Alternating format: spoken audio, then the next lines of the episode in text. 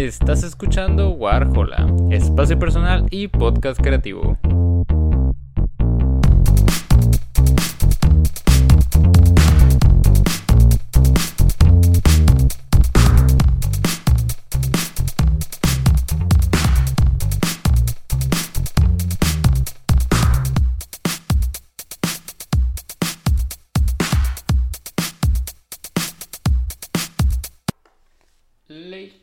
At night, smile for the photo ID inside. That's where we can be free. Ah, ya estamos grabando, ¿verdad? Muy buenos a todos, bienvenidos a un nuevo episodio de Warhola. Y si es que pudieron intuirlo por la, la canción que estaba cantando y que espero que Spotify no me tire el episodio por eso, eh, en esta ocasión eh, vamos a hablar sobre el álbum debut de la californiana Remy Wolf titulado Juno, un álbum del que tenía muchas ganas de hablar y que, pues bueno, por fin se me hizo y, aquí estamos, ¿no? Eh, para ponernos un poquito en contexto y para los que no conozcan al artista, eh, Remy Wolf se volvió popular por ahí de 2019, 2020 por, por, una, por un EP, eh, I'm Allergic to Dogs y que contenía una canción que, que, se volvió bastante popular, bastante viral, siendo esta Photo IT, la canción que, que estaba tarareando al comienzo de este podcast, y, y que luego fue remixeada con Dominic Fike, algo que también le pues aumentó todavía más la, la popularidad. Y actualmente, después de, de, de dicho éxito, Remy Wolf fue fichada en Island Records, si no me equivoco. Y pues por fin tenemos aquí su, su álbum debut. Eh, antes siquiera de yo llegar al disco, puedo decir que ya tenía como unas opiniones bastante, favora bastante favorables de, del álbum. Porque incluso eh, Pitchfork, que es una, una, pues se podría decir, revista de música, eh, le dio una calificación bastante buena, aún para hacer un álbum de pop que, que pues es, es, realmente raro, pero, pero fue algo que me llamó la atención. Y en el momento en el que yo llegué al disco fue que, fue que Spotify metió algunas de las canciones de, del álbum en, en mi descubrimiento semanal. Y, y pues sí, ¿no? Dicha canción eh, me fascinó y como, como suelo hacer, es muy común que yo lo haga eh, terminé escuchando el disco completo y pues bueno, no puedo decir más que quedé eh, bastante fascinado, bastante divertido porque pues fue un tiempo bastante agradable, ¿no? Que el que pasé escuchando este disco. Eh, si bien podríamos decir que es un, es un disco de pop, es la manera quizás más sencilla de denominarlo, el disco mezcla muchos muchos estilos y muchos sonidos que podrían salirse quizás de la vertiente más básica del pop. Eh, Remy Wolf mezcla mucho, eh, incluso beats más, de, más del hip hop, más del RB. Eh, hay muchos este, instrumentos que suelen aparecer haciendo apoyo. Hay muchas guitarras muy, quizás muy del, del rock, con, con pedales que, que, es muy raro verlos en, en, en álbumes de pop. Este, efectos en, en voz, en, instrumentos, que, que, igualmente es raro verlos. Entonces hay mucha experimentación en este disco y es, eh, como lo comentaba hace poquito, muy divertido de escuchar. Eh, yo siempre veo, veo con buenos ojos eh, todo este tipo de experimentos de estudio. Eh, y bueno, aquí no, no es algo que, en lo que se haya quedado corto, ¿no? Eh, hablando ya precisamente de, de, las canciones y del disco, eh, debo decir que yo, yo llegué a este disco por Quiet and Set, que es el quinto track. Un track bastante divertido que, que si bien es bastante rápido, eh, me parece rescatable por el hecho de que es un track bastante completo. Porque la letra es. Pues es, es divertida, es. es quizás un poco tonta, se podría decir, pero Remy Wolf tiene una manera de escribir muy curiosa en el sentido de que mezcla muchas referencias a la cultura pop, mete muchos chistes, mete mucho, este, muchos comentarios satíricos, sarcásticos, que es divertido escucharlos, es divertido cantarlos y, y que hace que el álbum nunca se vuelva aburrido. Quiet Set, que es, como les comento, la, la canción a la que yo llegué al disco, tiene mucho de esto mismo. Es, es una canción rápida, es una canción que, que incluso tiene una, una referencia al cien pies humano, que, que pues bueno, quien haya estado demasiado tiempo en internet sabrá lo que es este, el cien pies humano. Y, y pues bueno, nunca deja de haber en el álbum este tipo de, de referencias, de chistes, de, de, de comentarios, incluso de versos. Solamente son líneas pero que, que son divertidas, ¿no? Eh, abriendo el disco tenemos Liquor Store, una canción que, que podría decirse que irónicamente a, su sonido más, más popero, más divertido, habla sobre, sobre la sobriedad, sobre un, un, miedo de abandono que comparte, que comparte Remy Wolf. Este, siguiendo pues tenemos Anthony Kiedis, que, que es una referencia al, al, vocalista de los Red Hot Chili Peppers.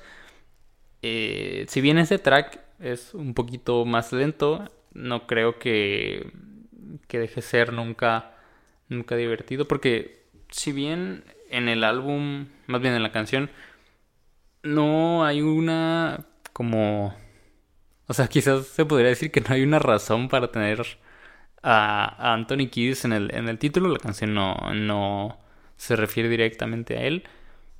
Eh, Remy Wolf sabe aprovechar muy bien algunos, eh, algunos versos para, para que no quede como fuera de lugar, ¿no?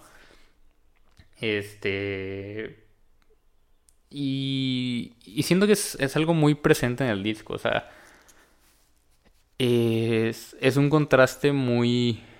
muy cabrón entre letras que pueden ser muy personales, porque ella habla mucho sobre temas de, depresión, de ansiedad, de, sobriedad, de este miedo al abandono, de las relaciones entre las personas, eh, de las relaciones afectivas en, en, general. Y este tipo de, de letras se ven muy... Eh, contraponen mucho con los sonidos poperos, con, las, con los coros alocados, con los sintetizadores, con nuestros sonidos a veces funk que suelen aparecer en el disco. Entonces es, es interesante el simple hecho de, de analizarlo de, de, ambos lados, ¿no? O sea, la, las letras, si bien como les digo, suelen a veces ser muy suelen ser divertidas, si tienen un trasfondo y, y el aspecto sonoro nunca se deja de, lado. Es, es un, eh, llegan a ser un complemento bastante fuerte y, es algo que también el álbum eh, tiene, que es un punto a favor, ¿no? Para el álbum. El hecho de que ningún aspecto se deja, se deja de lado. Eh, por ejemplo, Volquiano es una canción que, que abre con una, con una guitarra acústica que, que si bien puede sonar eh, rara al inicio, eh, luego se, se, complementa mucho con, con, la canción. Entonces hay, hay quizás mucha experimentación dentro del disco y, y siempre me pareció bastante, eh, pues por decirlo menos interesante, interesante por decirlo menos, el, el, hecho de, de ver esta, esta mezcolanza y ver hasta dónde pueden llegar las canciones, ¿no? Porque pues tampoco es un álbum largo, es, es, un, es un álbum bastante cortito. Y creo que realmente ninguna de las canciones suele pasar de los 4, 5 minutos. Entonces es. Es quizás muy, muy al punto. Mm, dice lo que quiere decir y llega a donde quiere llegar. Y ese aspecto también me parece que es, que es favorable. Pero Eh, como la mayor parte de cosas, este álbum no es perfecto. Y sí siento que tiene un intermedio que, que podría ser un poquito, pues quizás no tan chido como el, el resto del, del álbum, hablando específicamente de, de Front Tooth, de Grumpy Old Man, de Buttermilk y de, y de Sally. Me parece que es el segmento en el que el disco recae porque se vuelve quizás muy monótono. O sea, eh, todo el, el, primer segmento del álbum nunca deja de innovar y nunca deja de sorprenderte por el hecho de que ninguna canción es igual a la anterior y, y nunca deja de ser este pues sí no eh, interesante eh, innovador y, sorprendente para la escucha no o sea eh, incluso para mí que ya, ya he escuchado el álbum varias veces ese, ese primer segmento siempre me ha parecido de lo mejor que tiene el álbum porque es como muy fuerte muy Mm, pues sí, es, ah, es realmente el, segmento que te atrae y hace que te quedes a escuchar el resto del álbum.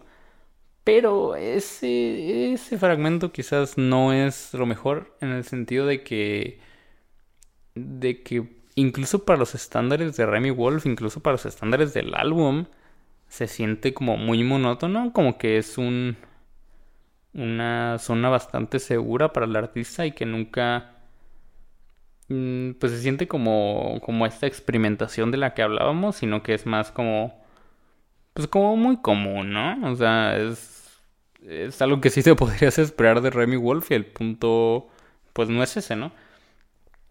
Y afortunadamente para, para mí, sí puedo decir que el, el álbum se recupera en los últimos tres tracks. Eh, Sexy Villain me parece que es de verdad de de las mejores canciones que tiene el álbum. Por ahí aparece un solo de guitarra que me parece de verdad resaltable por, por el, el sonido que tiene, o sea, el simple sonido de la guitarra eh, quizás es algo que no quedaría con el pop eh, común, pero pues por ahí leí en una entrevista que le hicieron a Remy Wolf que, que ella está tratando como de romper un poquito la, la idea más básica del pop y creo que, este álbum refleja mucho eso, no sé si realmente hay realmente una, una intención detrás y no es solamente como moverle a la a, a Ableton, a los sintetizadores y ver qué sale, ¿no? Si, si se siente que haya hay una intención detrás de las canciones y, pues ya los últimos tracks, pues Mean, Strip You Live On, me parece que, que cierran de una pues de una manera por, por lo menos decente, ¿no? O sea, no, eh, quizás ya no llegan a la, a la calidad de los primeros, de los primeros tracks, pero eh, recuperan bastante bien lo que llevábamos y, dan un buen cierre, ¿no? Si quitan quizás un poco el, el mal sabor de boca, entre comillas, que nos habían dejado las, las canciones de entremedio. Y, y sí, me parece que, que el álbum en, en su totalidad es bastante redondo, es bastante completo.